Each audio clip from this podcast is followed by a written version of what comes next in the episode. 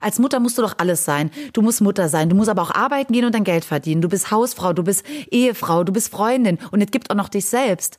Weißt du, was das Schlimmste gibt? Mütter untereinander. Und das ist so schade. Mütter müssen sich untereinander unterstützen und supporten und sagen, hey, cool, so wie du das machst, ist vielleicht anders, als ich es mache, aber das ist trotzdem gut.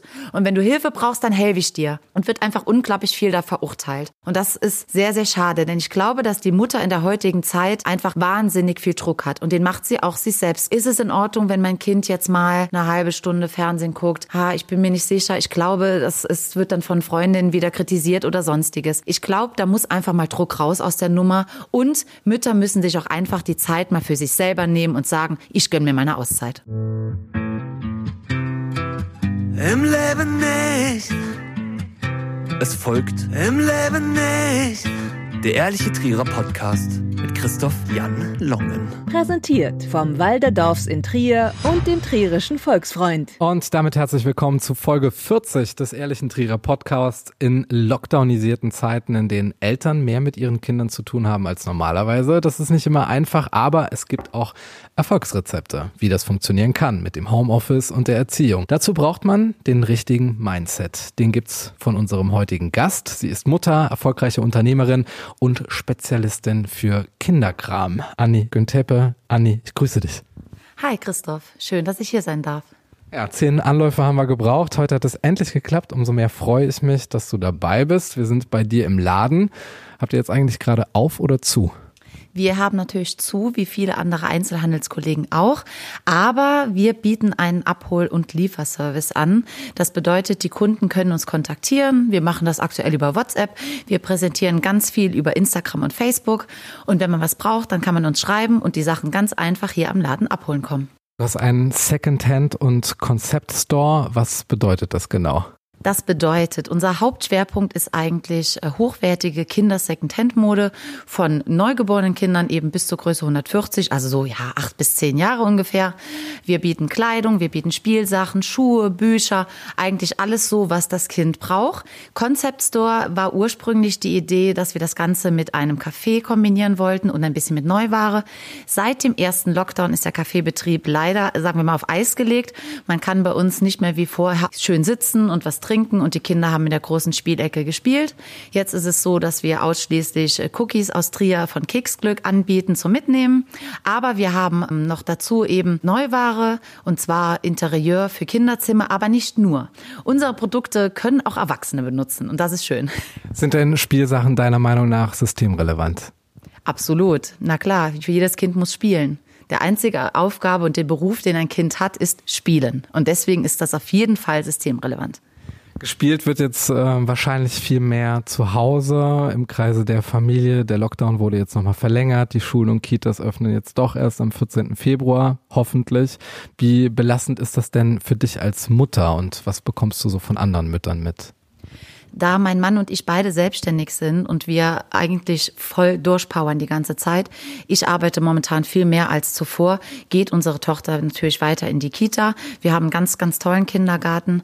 Natürlich versuche ich dennoch, ähm, die Zeiten, in denen sie da ist, einfach zu reduzieren und meine Eltern ein bisschen mit einzuspannen und meine Schwiegereltern, damit die Zeiten, in denen sie wirklich dort fremdbetreut wird, reduziert sind. Aber es ist so wichtig, dass wir dieses Angebot haben, denn anders könnten wir beide unsere Unternehmen gar nicht über Wasser halten und eben fortführen. Wir bekommen das andere geregelt. Du führst ja wahrscheinlich sehr viele Gespräche jetzt in Damengruppen, wo man sich austauscht darüber, was man jetzt für Erfahrungen sammelt, dadurch, dass man jetzt als Mutter noch stärkererweise gefordert ist, weil die Kinder, Tagesstättenleiterinnen und Leiter da jetzt vielleicht nicht zum Tragen kommen. Also es sind nicht nur Mütter, äh, Müttergruppen, es sind generell halt einfach Eltern. Es ist ja Gott sei Dank so, dass heute im Jahr 2021 auch die Väter eine gewisse Rolle eben übernehmen in der Kindererziehung. Dass das wirklich 50-50 geregelt ist, ja, das ist wirklich in den seltensten Fällen der Fall. Und die Hauptlast liegt leider wirklich aktuell bei den Müttern. Und ich weiß von Freundinnen, von Kunden, die laufen zum Teil absolut am Limit. Das ist Homeschooling, Homeoffice, Homework. Und ich glaube, ganz viele wissen nicht, wie sie das alles schaffen sollen und wünschen sich, glaube ich, auch da einfach mehr Unterstützung. Ist ja auch die Frage, dass da jetzt für eine Generation heranwächst. Also die Bezugsperson häufig in Maske sieht, da fehlt ja viel an Mimik, da kommen die Emotionen nicht in der Weise zum Tragen, der Kontakt zur Peer Group, also zu Gleichaltrigen, fällt aus. Meinst du, das wird eine Art traumatisierende Erfahrung sein oder wie würdest du das beschreiben? Traumatisieren glaube ich nicht, aber ich glaube, dass diese Zeit ganz, ganz viel mit uns und mit unseren Kindern macht. Das ist natürlich so. Ähm, wir sind gewohnt in dieser Zeit, dass Kinder natürlich auch fremdbetreut werden. Und diese Fremdbetreuung gab es ja eigentlich immer schon. In der Steinzeit haben Menschen in Gruppen zusammengelebt. Da hat sich dann jemand anderes mal drum gekümmert, während man Bären gesammelt hat. Ähm, später im Mittelalter, wenn die Frauen auf dem Feld waren, dann hat sich die Oma drum gekümmert. Und auch danach gab es natürlich mehr Generationenhaushalte, wo auch einfach die Familie mit eingespannt wurde. Das hat sich im Laufe der Zeit natürlich verändert. Mütter und Väter sind jetzt heute eben beide berufstätig und greifen dann nicht mehr vielleicht unbedingt auf die Tante und die Oma zurück, die im selben Haus wohnen, sondern haben eben Fremdbetreuung. Das sind ja meistens dann die Krippen oder die Kindertagesstätten. Und das fehlt. Denn wir sind es gewohnt, dass unsere Kinder eben betreut werden können. Und das ist auch das System, in dem wir leben und in dem wir gut funktionieren. Klar, ich verbringe auch super gerne Zeit mit meiner Tochter. Und es ist auch schön, die Zeit zu genießen. Aber in den Anforderungen, die wir heutzutage haben, eben gerade als Mütter, ist es ja nicht so, dass dann alles hinten runterfällt. Man muss nicht mehr arbeiten. Die Hausarbeit ist kein Thema mehr. Man muss auch nicht noch dafür sorgen, dass man irgendwie noch eine Partnerschaft aufrechterhält. Ich glaube, dass das bei ganz, ganz vielen zu einer unglaublichen Überbelastung führt und sich das dann auch negativ auch auf die Beziehung zu den Kindern ausübt. Lass uns mal beim Thema Erziehung bleiben. Inwieweit glaubst du denn, dass Kinder heute anders sind als noch vor 50 Jahren? Ähm, glaubst du, dass es da andere Bedürfnisse gibt oder geht es grundsätzlich immer noch um Aufmerksamkeit, Wertschätzung, Liebe, vielleicht auch mal disziplinierendes Wort? Äh, wie weit glaubst du, hat sich das verändert? Was sind die Bedürfnisse der Kinder deiner Meinung nach heutzutage? Ich glaube, dass die Bedürfnisse, die du gerade genannt hast, genau dieselben sind damals wie heute. Kinder brauchen Liebe, die brauchen Verständnis und die brauchen Zuneigung. Wir erziehen unsere Tochter bedürfnisorientiert. Das heißt, wir versuchen eben auch, uns nach ihren Bedürfnissen zu orientieren. Das heißt jetzt nicht, dass sie keine Regeln hat und auch kein Nein kennt. Ein Nein ist ein Nein und Kinder brauchen natürlich auch in diesen Zeiten auf jeden Fall Grenzen oder auch in, den Alt, in dem Alter, in dem meine Tochter sich gerade befindet. Die wird jetzt drei am Sonntag. Ohne Grenzen wird die niemals zu einem Menschen heranwachsen, der sich in unserer Welt orientieren kann. Natürlich, klar, die Bedürfnisse der Kinder haben sich dahingehend verändert, dass Kinder viel mehr Möglichkeiten haben, was also Spielsachen betrifft. Oder vielleicht auch weniger. Oder vielleicht auch weniger. Aber die Masse an Angebot ist mit Sicherheit größer als bei einer Nachkriegsgeneration, die mit einer Blechdose und einer Murmel gespielt haben, sage ich mal überspitzt. Da prasselt ja durch die Werbung und durch alles natürlich viel mehr auf die Kinder ein. Auch technologisch weiß heute wahrscheinlich jedes dreijährige Kind, wie man bei einem Handy die Tastensperre rausholt und wie man runterscrollt und die Fotos sich angucken kann. Aber ich glaube, was ein Kind wirklich braucht, ist eben, wie du schon sagtest, Liebe und Zuneigung, Verständnis. Und ich glaube, das können Eltern auch nur leisten, wenn es ihnen selber gut geht. Und das mag möglicherweise gerade zu kurz kommen. Hast du diesen digitalen Aspekt schon angesprochen? Manche Eltern erlebe ich jetzt so, dass sie so richtig stolz sind, dass sie dann sagen, dass ihr Kind schon mit dem iPad umgehen kann. Reicht das denn schon aus, um in der Schule erfolgreich zu sein und an der Bushaltestelle zu überleben? Oder braucht man da nicht noch ein bisschen mehr? Vielleicht an der Bushaltestelle, indem man dann den Fahrplan auf dem iPad lesen kann. Das mag vielleicht sein, aber ich glaube, dass es zum Leben und zum glücklichen Leben vor allem mehr dazu gehört, als technologisch da up to date zu sein und zu wissen, wie das funktioniert. Also Kinder brauchen auf jeden Fall mehr. Klar, in der Clique mit zunehmendem Alter, wer da nicht das neueste Handy hat und nicht bei der coolsten App irgendwie ähm, angemeldet ist, der fällt wahrscheinlich hinten runter und wird dann ausgelacht von den anderen. Aber ich glaube, dass eben diese Grundzüge sich nicht verändert haben. Aber klar, für die Kinder ist es auch nicht einfach, was heute alles erwartet wird und wo die mithalten müssen. Und die Kinder auch gerade jetzt im Lockdown. Stellen wir uns doch mal so einen Erstklässler vor. Der freut sich vielleicht ähm, seit einem Jahr oder seit zwei darauf, dass er endlich ein Schulkind ist. Meine Tochter mit drei fragt schon, wann sie endlich in die Schule gehen kann. Jetzt ist es soweit.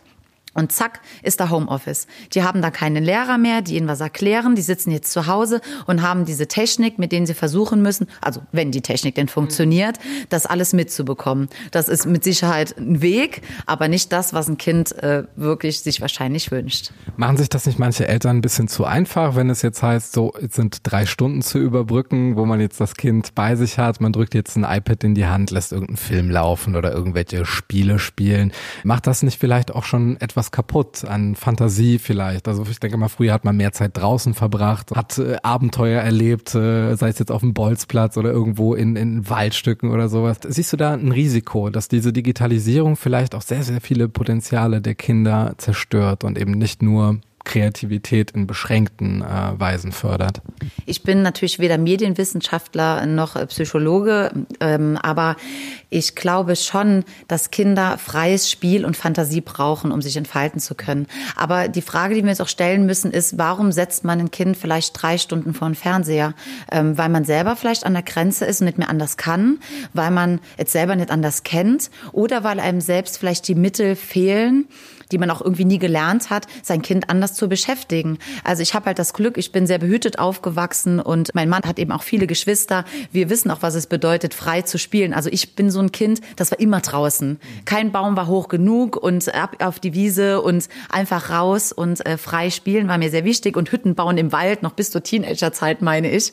Äh, gut, andere Kinder, die sind lieber drin. Mein Bruder, der hat lieber Schach gespielt und dann am Computer irgendwas gemacht. Ich glaube, mit zunehmendem Alter kann sich das schon unterscheiden unterscheiden, was den Kindern liegt. Aber natürlich kleinen Kindern einem hohen medialen Konsum auszusetzen, halte ich persönlich, und das ist nur meine eigene Meinung, nicht für gut. Aber man muss immer auch hinterfragen, warum ist das so in dem einzelnen Fall eben. Kann man denn ein Kind dazu bringen, überhaupt ein Instrument zu spielen, dass man vielleicht irgendwie in dem Kind die eigene Karriere sieht, die man selber nicht eingeschlagen hat und sich da vielleicht an den Erfolgserlebnissen zu freuen? Also ich glaube, mit Druck ist das schwierig. Also das mag funktionieren. Ich habe heute äh, witzigerweise noch eine kleine Dokumentation Dokumentation darüber gesehen, wie eine Mutter ihre Tochter zu einer prima Ballerina herangezogen hat. Und eigentlich wurde klar, dass sie das nur gemacht hat, um die Liebe und Aufmerksamkeit ihrer, ihrer Mutter zu bekommen, das Kind. Und das macht mich unglaublich traurig, sowas. Wie kann ich ein Kind dazu bringen, ein Instrument zu lernen? Naja, wie wäre es, wenn ich selber musikalisch bin und Freude daran habe? Bei uns zu Hause wird zum Beispiel sehr, sehr viel gesungen. Also nicht nur gesprochen, ich spreche auch viel. Gar nicht festgestellt, Anni, auch nicht auf den ganzen Instagram-Videos und so weiter. Wäre ich nicht drauf gekommen. Ich habe dich eigentlich für einen zurückhaltenden, schüchternen Menschen gehalten. Deswegen erwähne ich das nochmal. Also auch meine Tochter spricht ähm, viel, singt sehr viel, kann sich auch gut Texte merken. Das liegt mir aber auch. Ich habe selbst zu Hause ein Klavier stehen. Meine Tochter hat jetzt so einen kleinen Kinderflügel, aber wir haben, die hat auch irgendwie eine kleine Gitarre und die hat ein Xylophon und aber das bereitet ihr Freude. Ich glaube, mit Druck und mit Zwang funktioniert das in den seltensten Fällen oder es funktioniert, aber dann eben nicht aus der eigenen Stücken und zur Freude des Kindes. Also ich glaube, je mehr Freiheit man dann im Kind lässt, sich irgendwie zu entfalten, desto glücklicher ist es. Man gibt Dinge vor, man bringt ein Kind vielleicht zum Kinderturnen oder in die Musikschule. Und ich glaube, dann stellt sich schnell heraus, ob das Kind daran Freude hat oder nicht. Du bist, was du spielst. Inwiefern stimmst du dieser These zu? Ja, das kommt eben auf das Alter des Kindes an. Ähm, du bist, was du spielst oder was dir zum Spielen vorgesetzt wird. Mhm. Kinder im gewissen Alter haben ja keine Wahl. Die spielen das, was sie bekommen ähm, oder suchen sich vielleicht irgendwie eine Alternative. Wenn man das Glück hat und eben auch die Mittel zur Verfügung stehen, kann man seinen Kindern natürlich auch eine breite Bandbreite an Spielzeug präsentieren. Ähm, unsere Tochter hat nicht übertrieben viel Spielzeug. Wir sortieren lieber genau und überlegen, das könnte ihr Freude bereiten. Und wenn ich merke, sie hat irgendwas kein Interesse, dann nehme ich das wieder weg, steck's auf den Speicher und probiere es irgendwie in ein paar Monaten nochmal. Du bist, was du spielst. Ja, im besten Sinne, ein Kind, das beim Spiel glücklich ist, ist auch ein glückliches Kind. Was ist denn das Lieblingsspielzeug von deiner Tochter? Das Lieblingsspielzeug von meiner Tochter. Also die ist ja wirklich noch klein. Das ändert sich oft. Am liebsten spielt sie momentan tatsächlich ganz zu meinem Leidwesen und dem Leidwesen des Teppichs mit Knete. Das hat sie gern. Also sie bevorzugt wirklich so kreative Sachen. Sie malt gerne, die bastelt gerne, die knetet gerne. Also ich persönlich bastel nicht so gerne. Und ansonsten ist das einfach Freispiel. Also sie hat ja die Möglichkeit, wenn sie Lust hat auf Playmobil, dann kann sie sich das nehmen. Aber die guckt auch gerne Bücher oder hört sich einfach nur ein Hörspiel an. Da kann die einfach zuhören und kommt darüber eben auch zur Ruhe. Aber ich kenne mein Kind auch gut und ich weiß auch, was ihr wirklich gefällt.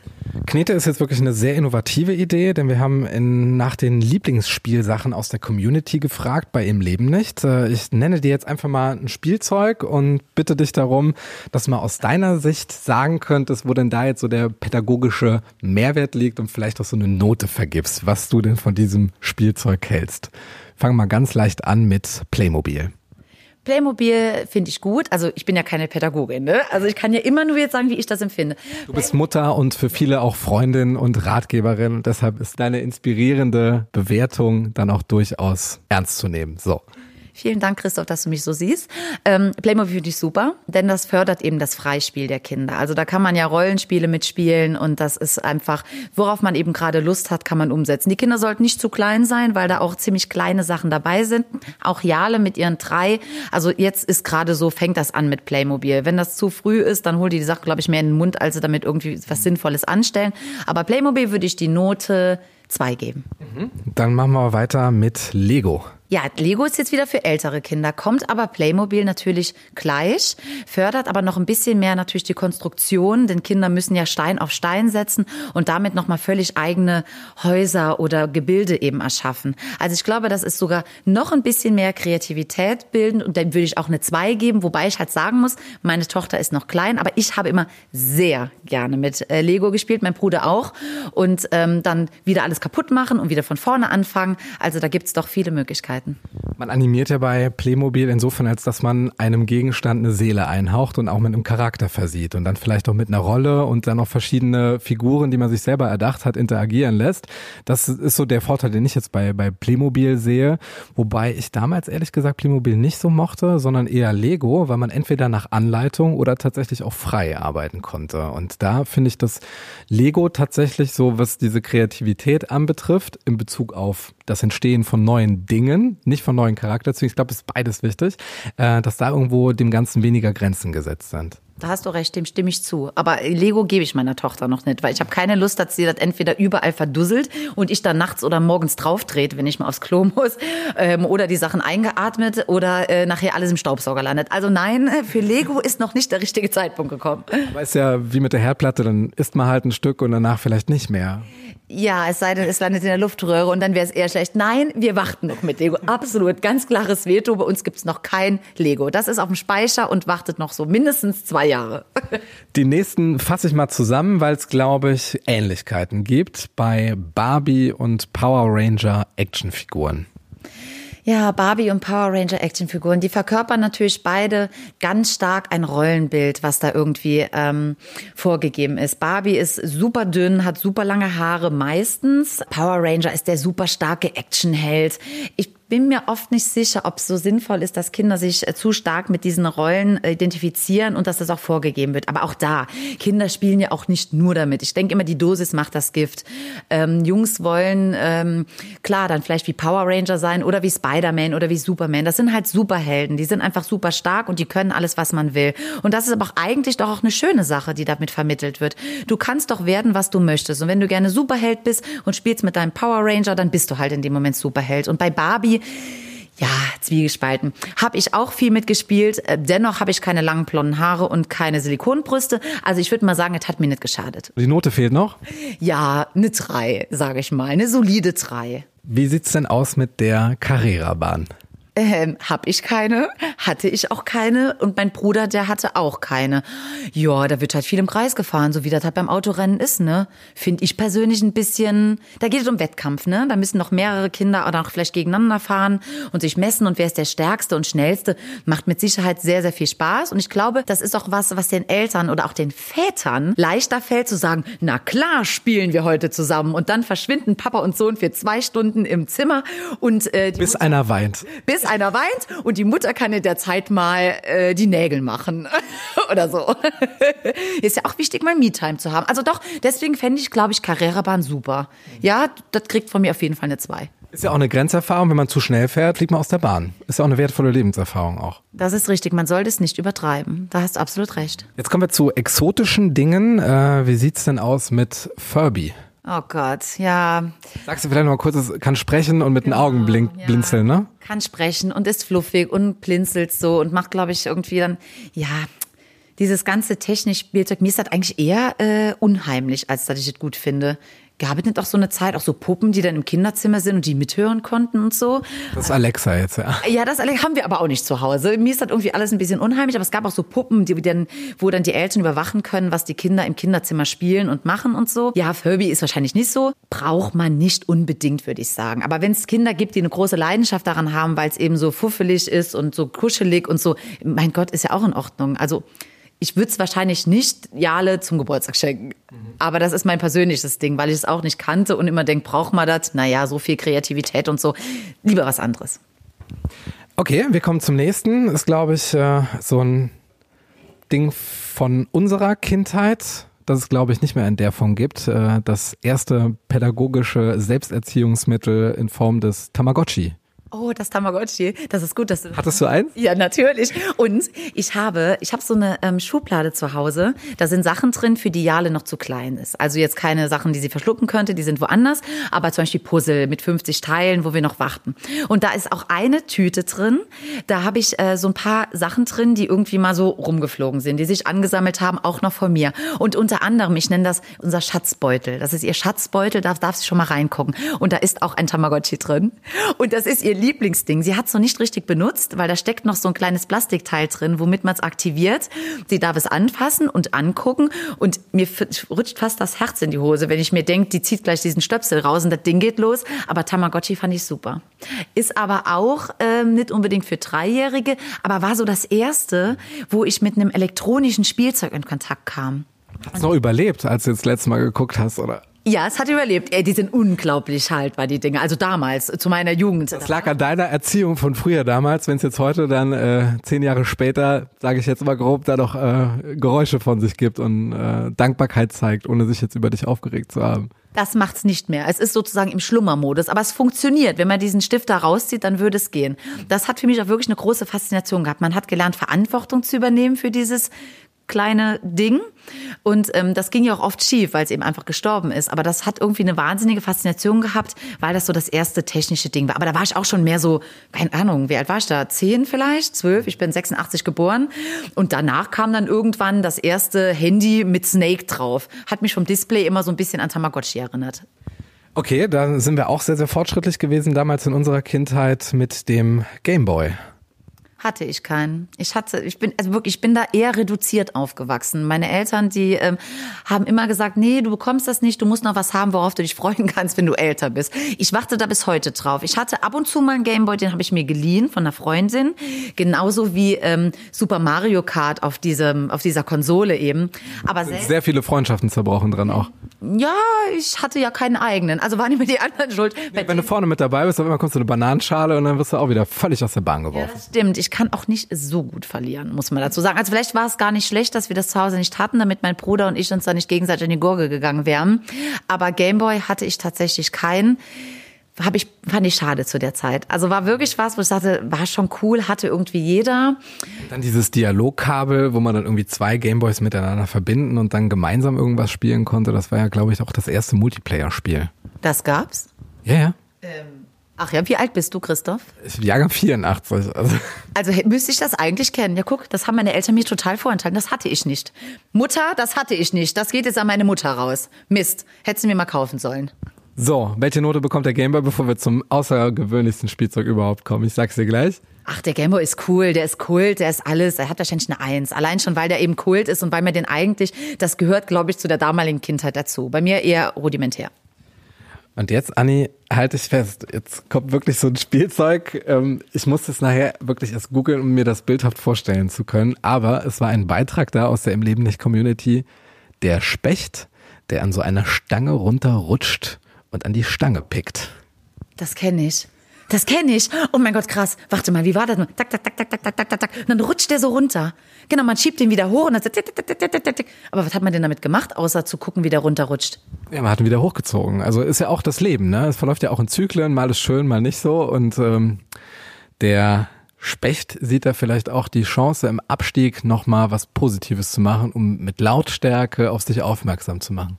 Ich bin nicht sicher, ob das ein Spielzeug für Kinder ist, sondern eher für Erwachsene, die damit nochmal ihre beruflichen Werdegang vielleicht überdenken sollten. Aber ja, das stimmt schon. Also der pädagogische Nutzen dahinter, der erschließt sich mir jetzt nicht so ganz. Aber wenn man mal äh, kein Fernsehen hatte und keinen Gameboy, wie es bei mir ja war, dann hat man vielleicht stundenlang zugeguckt, wie der Specht äh, hoch und runter geklettert ist. Hatte ich tatsächlich, aber hätte ich jetzt nicht so als die bemerkenswertesten Kinderspielzeuge, glaube ich, aufgeführt. Ist eher was für sehr geduldige Kinder, wahrscheinlich, die auch sonst wenig, ähm, doch vielleicht eher dann die Nachkriegszeit. Zeit. Anstatt statt ähm, Murmeln und Büchse hat man da mit dem Specht gespielt. Ja, nicht schlecht, äh, Herr Specht. Sorry. Muss ja auch mal was Blödes sagen hier im Podcast. Jetzt ist das die Inspiration und die Reihe aus der Im Leben nicht Community. Fehlt uns denn noch irgendwie so ein wertvolles Spielzeug, was du jetzt in dieser Reihe vermisst hast? Bücher. Bücher sind kein Spielzeug ja irgendwie im klassischen Sinne oder Puzzle, aber das sind auch gerade Sachen, die im Lockdown, glaube ich, sehr gefragt sind. Puzzeln ist eine gute Sache, wo die Kinder sich lange konzentrieren müssen und die kann man natürlich auch von Anfang an. Kleine Kinder haben Puzzle mit fünf Teilen und das ist einfach, glaube ich, für jedes Alter ist bei Puzzeln was dabei und dasselbe ist es auch mit Büchern. Die ziehen sich doch durch die komplette Kindheit. Du fängst doch an mit deinem ersten Fühlbuch, da weißt du noch gar nicht, wer das ist oder es gibt diese Reinbeißbücher für Was ist denn ein Reinbeißbuch? habe ich sogar eins im Laden, kann ich dir gleich gerne mal zeigen. Die haben dann so eine Ecke, die ist dann irgendwie aus Silikon, weil Kinder in dem Alter, ist dann für Kinder ab sechs Monaten oder einem Jahr, wo die, die beißen ja an alles in dem Alter. Da wird ja alles mit dem Mund, nehmen die ja auch ihre Umwelt so ein bisschen wahr.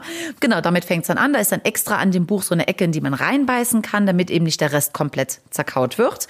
Aber das zieht sich ja durch. Und dann Was hat man von diesem Reinbeißen? Ist das irgendwie geschmacklicher Unterschied? Ist das von der, äh, vom Härtegrad her verschieden? Soll das auf irgendwas hinweisen oder ist einfach nur so eine Fläche, an dem man sich austoben kann? Das ist die Austobfläche für Kinder, die zahnen.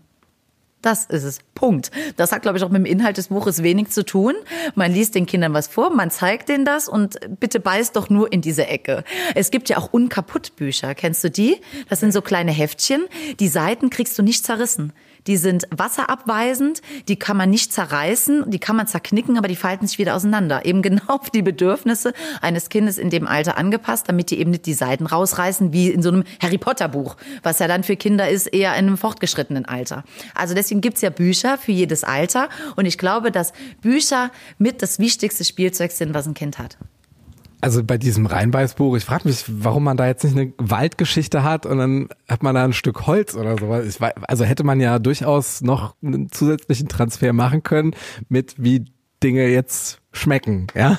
Da gibt's Splitter, Christoph. Also bei so kleinen Kindern ist das doch nicht wichtig, wie das schmeckt. Die wollen was mit ihrem Mund ertasten und erfühlen und vollsabbern. Und dann ist es doch gut, wenn es Bücher gibt, die das auch zulassen und dabei nicht kaputt gehen und wo sich dann später dann das äh, Geschwisterkind auch noch dran freut. Gut, liebe Anni, du hast eben schon das Thema Rollenverständnis angesprochen und damit wären wir auch schon bei der ersten Frage aus der Im Leben nicht Community. Da bedanken wir uns bei Simon. Sie möchte wissen, wie du zur immer noch stereotypischen Trennung zwischen Mädchen und jungen Spielzeug in großen Spielzeugläden stehst. Das mündet ja oft meist in rosa Putzutensilien für die Mädels und blaue Werkzeugutensilien für die Jungs. Sind damit die Rollen klar verteilt? Ist das gut oder wie soll man das sehen? Spielzeug ist für alle da. Ich glaube, das ist mal der Eingangssatz, mit dem ich da gerne starten möchte. Das ist schwierig. Also ich bin der Meinung, dass Kinder einfach die Chance bekommen sollten, mit all dem zu spielen, was sie interessiert. Wenn ein Mädchen gerne mit einer Werkbank spielt und der Junge mit der Küche, dann soll das nicht verurteilt werden und dann soll das absolut in Ordnung sein. Leider passiert das aber auch bei uns immer noch viel zu oft. Mädchensachen sind rosa, Jungssachen sind nun mal blau. Das war im Mittelalter anders, ne? Da war blau die Mädchenfarbe und rosa die Jungsfarbe, ne? Das ist richtig. Und auch heute tragen ja viele Männer Poloshirts in Pink oder Rosa. Da sagt dann keiner was. Aber wehe, der Junge sucht sich im Laden in rosa Spielzeug aus. Dann heißt es, nee, komm, lass mal. Das ist was für Mädchen. Es ist auch tatsächlich im Jahr 2021 noch so, dass diese geschlechterspezifischen Spielzeuge kaum wegzudenken sind. Es ist einfach so. Aber das ist auch unsere Gesellschaft, ähm, bringt die Kinder irgendwie dazu. Vieles ist einfach pink. Das ist ja nicht nur bei den Mädchen das Spielzeug, das ist auch die Kleidung. Meine Tochter wird wirklich, ähm, wächst so auf, dass sie sich aussuchen kann, was, ich, was sie möchte. Mein Mann hat einen Handwerksbetrieb. Das heißt, die wusste schon, als sie ganz klein war, wie man Akkuschrauber bedient und hat auch ihre Werkzeugkiste und hilft ihm auch leidenschaftlich gerne. Dennoch sagt sie, Mama, ich hätte gerne ein pinkes Fahrrad mit einer Fahne dran. Ja, mein Gott. Und meine Lieblingsfarbe ist pink und ich möchte den pinken Rock. Und kommt nach Hause und ich sage, Schatz, zieh doch mal den Pullover an. Nee, das ist eine Jungsfarbe. Und ich denke, wo hat die das denn her? Das habe ich noch niemals gesagt. Ja, aber wer legt denn eigentlich fest, ob Farben jetzt Jungs- oder Mädchenfarben sind? Ist Gelb jetzt eine Mädchenfarbe? Ist Grün jetzt eine Jungenfarbe? Wie, wie ist denn das überhaupt definiert? Wer hat denn da die Deutungshoheit eigentlich? Keine Ahnung, die Gesellschaft einfach irgendwie. Ich glaube, das ist historisch gewachsen. Gewisse Dinge, und das ist auch im Kindergarten. Das fängt doch an bei den Kindern. Ah, du siehst aus wie ein Mädchen, du hast was an für ein Mädchen, wo die Jungs sich schon untereinander irgendwie stacheln. Das ist total schade und schwierig. Aber so ist die Gesellschaft nun mal. Und ich glaube auch nicht, dass das in absehbarer Zeit irgendwie geändert werden kann. Jeder kann versuchen, seine Kinder in der Weise zu erziehen, dass er dem Kind die Möglichkeit gibt, eben Farben sind für alle da, selbst zu wählen, was er gerne hat und auch eben beim Spielzeug dem Kind eine möglichst große große Bandbreite an Optionen zu bieten. Aber es ist auch wirklich so, und das merke ich hier, wenn Kundinnen das auch gerade im Lockdown mir schreiben, oh, ich suche einen Pulli in Größe 92 und dann schicke ich die Sachen und dann kommt aber direkt, ah nee, das ist eine Mädchenfarbe. Sag ich, nimm es doch. Ah nee, mein Mann, das geht nicht. Also wenn ich nach Hause komme und mein Sohn, der hat sowas an, das geht auf gar keinen Fall. Also da spielt natürlich dann auch gerade dieses männliche Vorbild oder diese männliche Denkweise vielleicht auch eine Rolle mit. Ich glaube, es ist legitimer, in Anführungszeichen, dass ein Mädchen mit Jungs-Sachen spielt, als ein Jungs mit Mädchensachen. Und das finde ich sehr, sehr schade. Genau. Sonst noch was? Nee, damit kommen wir nämlich jetzt zum äh, Quickfire, liebe Anni. Das ist auch für jeden da. Das bedeutet für dich 16 kleine Spielchen, bei denen du nur gewinnen kannst. Bist du bereit? Oh, gewinnen finde ich super. Auf jeden Fall, da mache ich mit. Deine drei Lieblingstrierer Vokabeln. Mayu, Pillow, Flem. Alles schon erlebt. Natürlich, im täglichen Sprachgebrauch. Oh, Mayu. Ich, ich han die Flem. Wir haben ja auch Tassen, Trierer Tassen, ne, wo das eben draufsteht.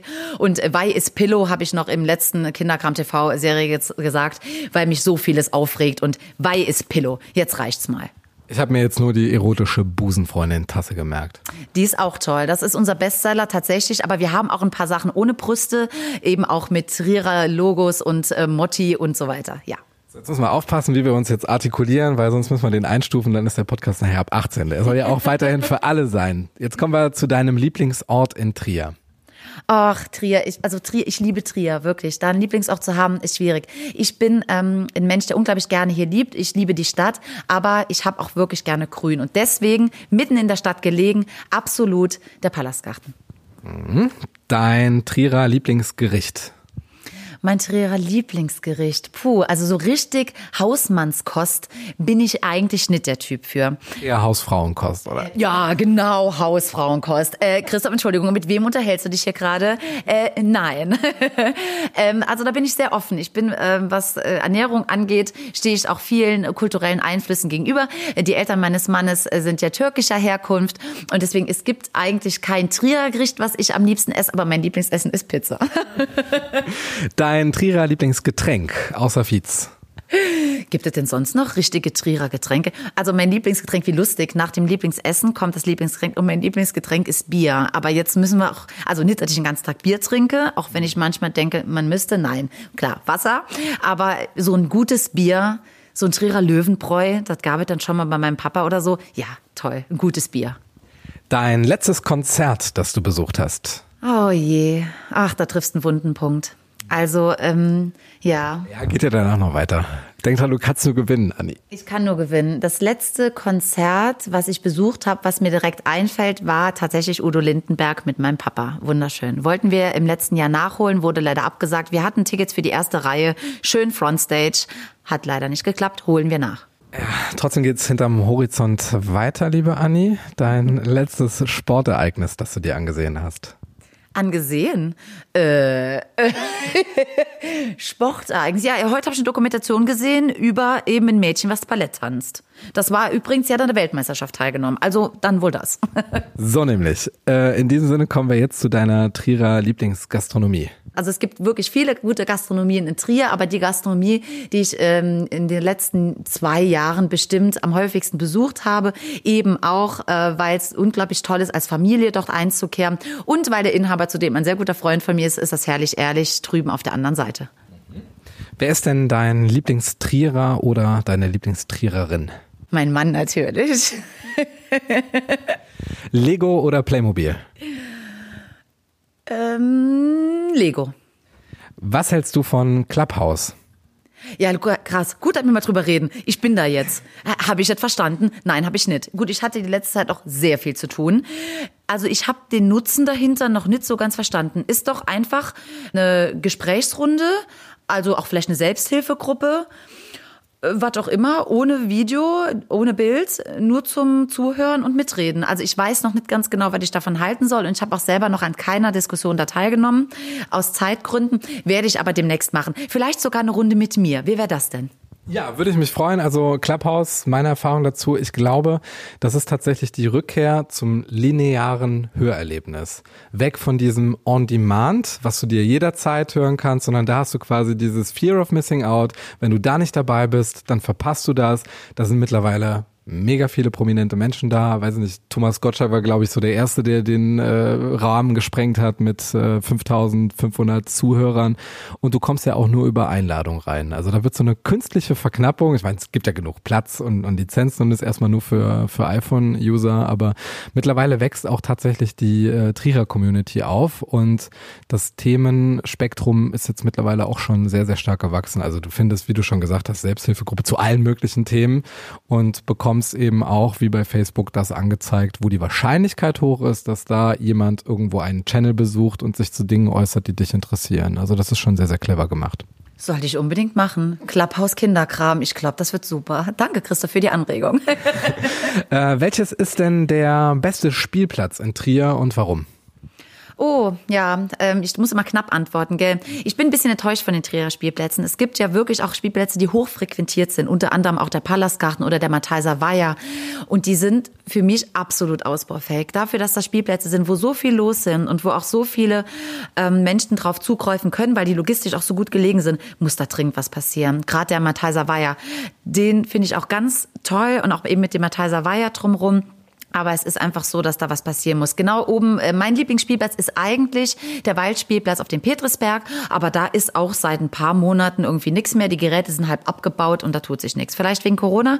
Ich hoffe, das wird sich zum Frühjahr ändern. Es wäre schade, wenn nicht. Welches ist das beste Kinderbuch? Ähm, Märchen auf den Kopf gestellt, natürlich erschienen im Trierer Buchfing Verlag, in dem ich auch ein Märchen gemeinsam mit meinem Vater umgeschrieben habe. Was ist das Erste, was du machst, wenn der Lockdown vorbei ist? Das sage ich auch, glaube ich, gefühlt in jeder fünften Story. Ich freue mich mal so sehr darauf, mal wieder mit Freundinnen auszugehen, an irgendeiner Theke zu sitzen und ein Bier zu trinken und einfach mal ganz gemütlichen Abend zu haben unter Freunden und äh, ohne Sorgen alles mal hinter sich zu lassen. Da freue ich mich wirklich drauf, mit gutem Essen natürlich. Welche Fernsehsendung würdest du Kindern empfehlen? Ja, schwierig. Da kommt es auch wieder auf das Alter des Kindes an, würde ich sagen. Ähm, generell bin ich der Meinung, dass zu frühes Fernsehen für Kinder keinen unbedingten Nutzen mit sich bringt. Ähm, unsere Tochter hat auch sehr eingeschränkt äh, Zugang dazu. Ähm, was mir aber eigentlich immer positiv in Erinnerung geblieben ist, ist die Sendung mit der Maus tatsächlich. Und inzwischen gibt's auch für kleinere die Sendung mit dem Elefanten. Das ist eben so ein Mix ähm, aus Lehrreichem, aber auch ein bisschen Unterhaltung. Also die würde ich, glaube ich, empfehlen. Wo siehst du dich in fünf Jahren? Oh, wo sehe ich mich in fünf Jahren? Ja, gute Frage. Da habe ich wahrscheinlich nicht nur einen Kinderkramladen, sondern bin dann so weit, dass ich dieses Konzept vervielfältigen kann. Vielleicht habe ich dann auch noch einen Frauenkram geöffnet. Oder aber wir brechen hier alle Zelte ab. Ich verkaufe das Ding und wir leben in Australien. Stell dir vor, du könntest alle Plakatwände in Trier mit einem Spruch versehen. Welcher wäre das? Wow, gute Frage. Du bist wertvoll vielleicht? Also ich würde gerne vielleicht mehr ähm, Positivität raus in die Welt tragen und mehr auch Vertrauen an sich selbst. Und wenn wir hier aber gerade beim Thema sind, wo wir eingangs drüber gesprochen haben, ähm, die Mütter und die Rollenverteilung und solche Sachen, dass man sich selbst auch einfach wertschätzt, dass man sich selbst Raum für sich selbst nimmt. Und das betrifft eben auch die Mütter, die gerade oder auch die Eltern, die in dieser Zeit vielen Belastungen und Doppelbelastungen ausgesetzt sind. Vergesst euch über die ganze Sache nicht. Nehmt euch Raum für euch selbst und gönnt euch Auszeiten. Du bist wertvoll und du bist vor allem wichtig. Und ich glaube, das ist, wenn eine, eine Mutter sich selbst schätzt und der es gut geht und die auch Raum für sich selbst hat, kann sie auch einfach eine gute Mutter sein. Das ist ein schönes Schlusswort. Da schließen wir auch die Väter mit ein, denke ich, für ja, die 40. Absolut, absolut. Für die 40. Folge von dem Leben nicht, dem ehrlichen Trierer Podcast und unserem heutigen Gast Anni Günteppe von Kinderkram in Trier. Wer mehr erfahren möchte, folgt Anni auf Instagram und Facebook und schaltet auch bei Kinderkram TV mit ein. Anni, ich danke dir von Herzen. Ich danke dir ebenso von Herzen. Christoph, das war wundervoll. Gerne wieder. Wir hören uns spätestens dann bei Clubhouse. Im Kinderkram-Kanal. Im Leben nicht. Der Ehrliche Trierer Podcast über Erinnerung und Fiktion. Die jeder kennt. Präsentiert vom Walderdorfs in Trier und dem Trierischen Volksfreund. Also mir ist wirklich, wirklich wenig peinlich eigentlich. Ich bin sehr authentisch, aber das wissen wahrscheinlich die meisten.